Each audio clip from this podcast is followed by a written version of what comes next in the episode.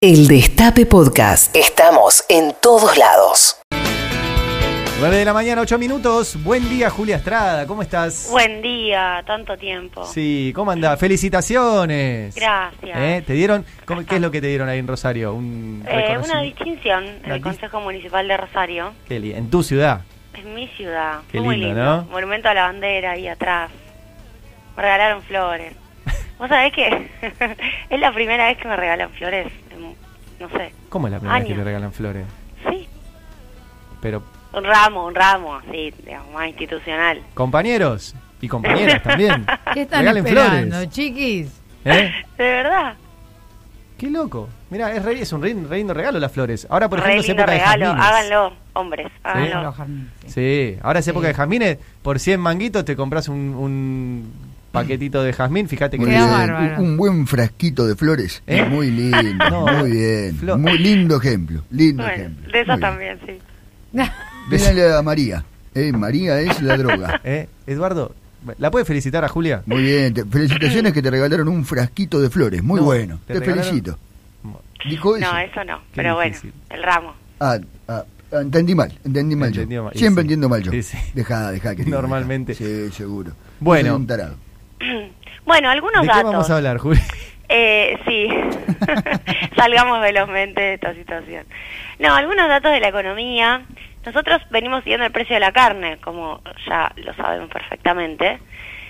Y viste que no es más noticia, porque eh, si no sube no es noticia. Sí. Volvió a caer, cayó 0,4 en el mes de octubre, desde el CEPA miramos el IPCBA, y la verdad es que el análisis es bastante sencillo en tiempos de controles de precios y de congelamientos y de denuncias sobre el intervencionismo estatal. Finalmente la regulación de las exportaciones, que fue una regulación cuantitativa, funcionó, porque vamos cuatro meses consecutivos, para decirlo eh, light, sin que la carne suba, para decirlo estrictamente, con una caída del 3% en los últimos cuatro meses. El precio promedio de eh, los cortes de carne vacuna eh, más importantes. Ajá.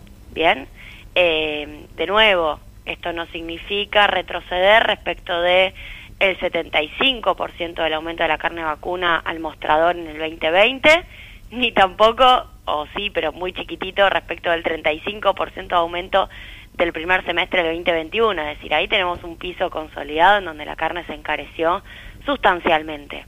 Ahora, desde que apareció el control de las exportaciones, tenemos cuatro meses consecutivos en donde la carne no aumenta.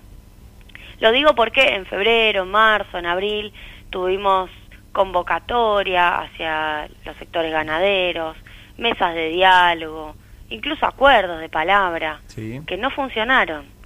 No funcionaron. Eh, ¿Son este tipo de medidas la única manera? No. Sería bueno que no. Y, y de hecho hay que ver qué pasa ahora en noviembre, porque la verdad es que está habiendo un repunte de, de precios en noviembre en estos primeros días y siempre a río revuelto, ganancia de pescadores, puede que haya remarcaciones, como siempre. Sí. Eh, vamos a seguirlo de cerca. Pero la realidad es que ahí tenemos un ejemplo de control del precio de un producto. Yo lo, lo quiero venir a traer y poner sobre la mesa, porque si no, a todo este despiole que estamos teniendo con los alimentos, más ahora las discusiones con los laboratorios y los medicamentos, le estaríamos sumando un precio de la carne sin controlar. Claro. Claro. Bien. Sí. Entonces, eso en, en primer lugar. Obviamente estamos teniendo además diferencias entre los cortes que se llaman más económicos y los cortes eh, más caros, en donde efectivamente los cortes más económicos bajaron un poquito más, lo cual, eh, bueno, es más interesante que, que, que bajen los, los más Mm. caros, como a veces solía pasar. Y se, eh, bueno, la relación asado-pollo, que es una relación que se volvió muy a favor del pollo, está intentando volver a equilibrarse.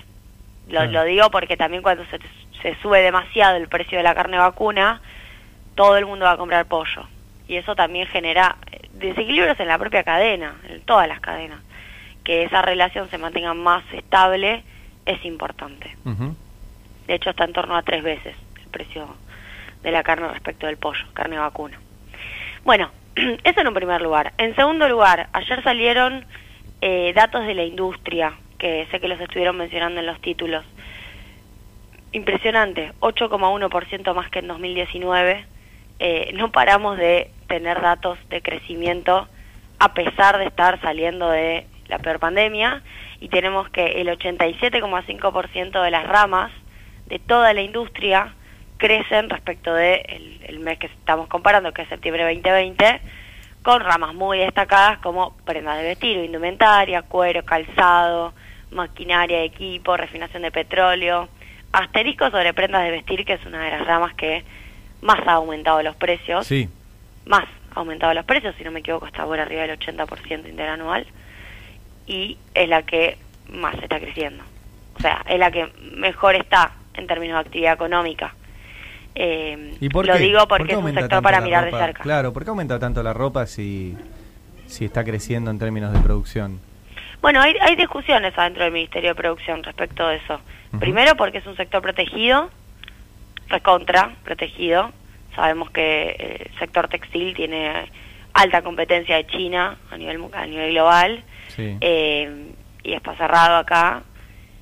Por ende, el Estado claramente está tomando una decisión de hacer que funcione el sector, si no sería muy difícil hacer que compita con precios en algún punto hasta de dumping o sencillamente más baratos. Y en segundo lugar es un sector con, con beneficios también, digo, crédito público barato, eh, los mismos subsidios que le caben a altísimos sectores empresariales, eh, un mercado interno que en la medida en que se recupera va y compra ropa, porque también todas las medidas que se aplican para que la gente consuma más se van a alimentos, se van a medicamentos, se van a ropa también, digo, se van a indumentaria. Bueno, Claro. es una de las cosas que se están revisando también. Eh, desconozco si está en la agenda de Feletti, pero a mi criterio es uno de los sectores para mirar, porque mm, porque tam- tampoco está bueno que nos pasen esas cosas con los sectores que queremos promover.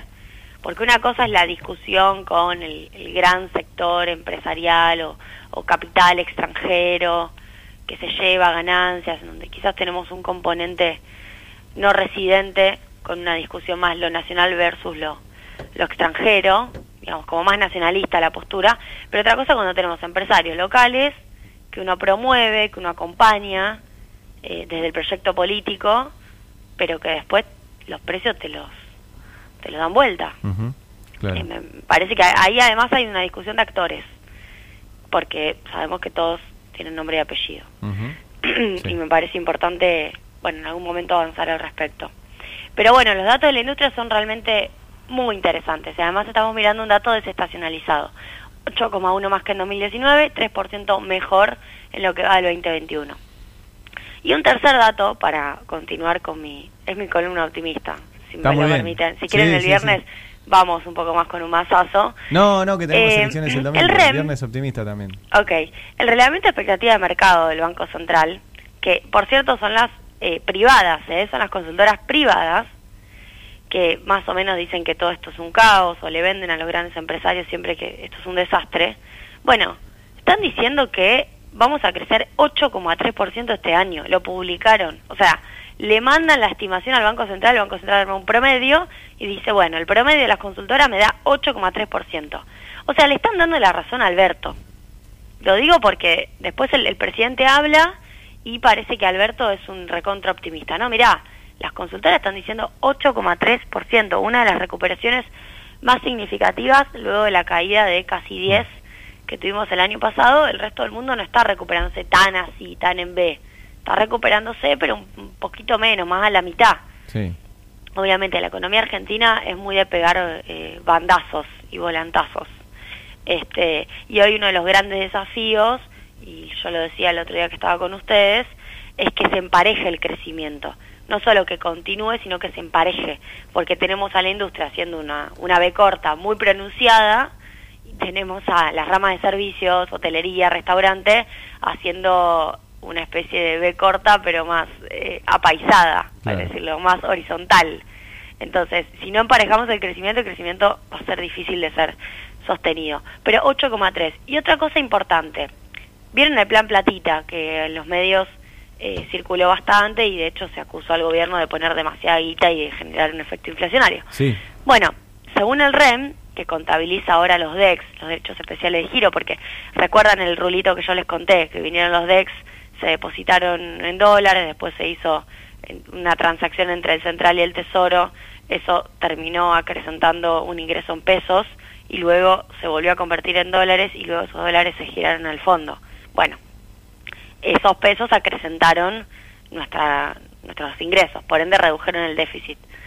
Ahora, cuando uno mira los datos del REM, esa reducción del déficit es impresionante. Eh, digo, públicamente hay una crítica por el déficit, vamos a los datos del REM y si bien tiene que ver con los DEX, hay una reducción del déficit de más de 300 mil millones de pesos, más o menos 382 mil millones de, de pesos reducen respecto al mes pasado la previsión del déficit primario eh, y bueno, van en torno a los 1,1 billones en realidad, 1,1 billón de billones de pesos este para este año. Ok. 1,1 billones, efectivamente. 1,7 había sido el año pasado. De nuevo, digo, sé que me meto en todas nuestras discusiones respecto de si hay que aumentar o hay que reducir. Digo, pongo a un costado eso, lo friso un segundo más allá de internamente qué es lo que piensa el frente de todos que hay que hacer con sectores que dicen que hay que aumentar y otros sectores que dicen que hay que reducir. Lo que digo es, ahora, en relación a lo que dice el reglamento de expectativa de mercado del Banco Central, que publican mm. los datos, las consultoras privadas, que son en general las que le hablan a el poder económico, que son finalmente los decisores respecto de las políticas de inversión, están publicando que el déficit en Argentina se reduce fuertemente de un mes al otro mm. y se espera un déficit sustancialmente más chico que el año pasado y si comparamos con años anteriores también, por ejemplo, contra 2016 y contra 2017, un gráfico que en breve vamos a publicar desde el CEPA. Con lo cual, para el mundo empresarial, no importa para nosotros, para el mundo empresarial, ahí tenemos un dato que después en la tele, en los medios, no tiene el mismo nivel de ponderación que debería tener cuando uno mira los informes. Uno mira los informes y dice, che, pero pará, esto finalmente es bastante alineado con lo que vos venías pidiendo, planteando, ¿no? Bueno, eh, me parece importante porque estos datos a veces no se miran. No se miran estos datos. Y el mercado no está diciendo, eh, qué pedazo de gastadores que son. No, no, o se mira cuando dan mal. Claro. O sea, que es lo mismo. Cuando la carne sube, lo publican. Cuando deja de subir, no lo publican. Cuando el REM putea al gobierno, te lo publican. Cuando el REM dice que el gobierno va, se va a recuperar, no te lo publican. Sí. Así no, y, además, objetivamente, digo, el, plan platita, como, como lo están exagerando, no existió de esa manera. Sí. Lo que hubo, cuando uno mira los datos, por ejemplo, de gasto, fue una erogación fenomenal, pero fenomenal en obra pública, muy importante y en otro tipo de gastos que se llaman gastos de capital. Mm. Gastos corrientes, por ejemplo, a septiembre viene creciendo, sí, viene creciendo contra el 19, que es un poco lo que nos importa, viene creciendo al 10%, 21 contra 19, estoy hablando del acumulado enero-septiembre 2021. Ahora, bueno, subsidios económicos, Atenti viene creciendo 81%, ahí tenemos, por ejemplo, mucho gasto en relación a, a tarifas, digo, al, subsidio de tarifas. Ahora, lo que está creciendo muy fuerte también es gasto de capital. Claro. En términos reales, respecto de eh, el 19. Entonces, hay un, hay un gasto importante, pero, pero ese plan platita que se había denunciado desde la oposición como una especie de fomento a la hiperinflación, eh, no, no está. Y no eh, están los datos tampoco reflejados de, de esta gente de las consultoras. Claro. Eh, acá me manda el amigo Ricardo Rothstein, que está escuchando, que es economista también, una nota de eh, Infobae hablando de lo que publican y no publican de mayo. Y el título de la nota es, estiman que la Argentina será el país que más va a tardar en recuperar su economía a los niveles previos al COVID entre los miembros del G20. o sea, todo lo contrario a lo que... Claro, vamos a ver los miembros del G20, es un buen ejercicio de hecho, les mandamos un saludo a Ariel, ah, este, este sí es Ariel, ¿no? No es no, Ricardo Ariel ah, Rothstein, sí, exactamente. Ricardo Ariel, Rothstein, sí. Bueno, le mandamos un saludo. Vamos a ver qué dice el G20 respecto del 2022. Claro. Habría que hacer el número. Nosotros, bueno, el REP nos está dando 2.3 el 2022, que vamos a crecer, o sea, los privados, eh, Guzmán dijo poco más de 4 en el presupuesto.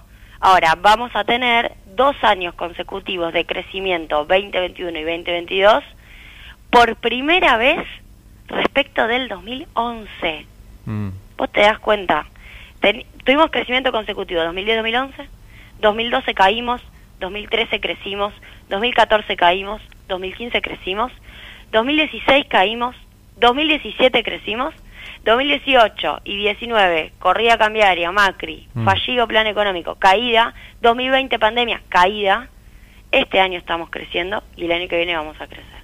O sea, Argentina con dos años consecutivos, yo creo que se puede poner de pie muy rápido. Ahora, hay que controlar variables fundamentales, como por ejemplo la inflación, y una administración muy eficiente de los dólares en el frente externo, Claro. que sabemos que eh, para mí es el desafío del 2022 y, y es mi, mi, mi única preocupación así más sobresaliente Bien. para nuestra sostenibilidad en el crecimiento. Juli, ¿nos vemos el viernes? Nos vemos el viernes. Dale, beso grande, cuídate. Chau, chau. Julia Estrada en Habrá Consecuencias, 9 de la mañana, 24 minutos. Reviví los mejores momentos de la radio. El Destape Podcast.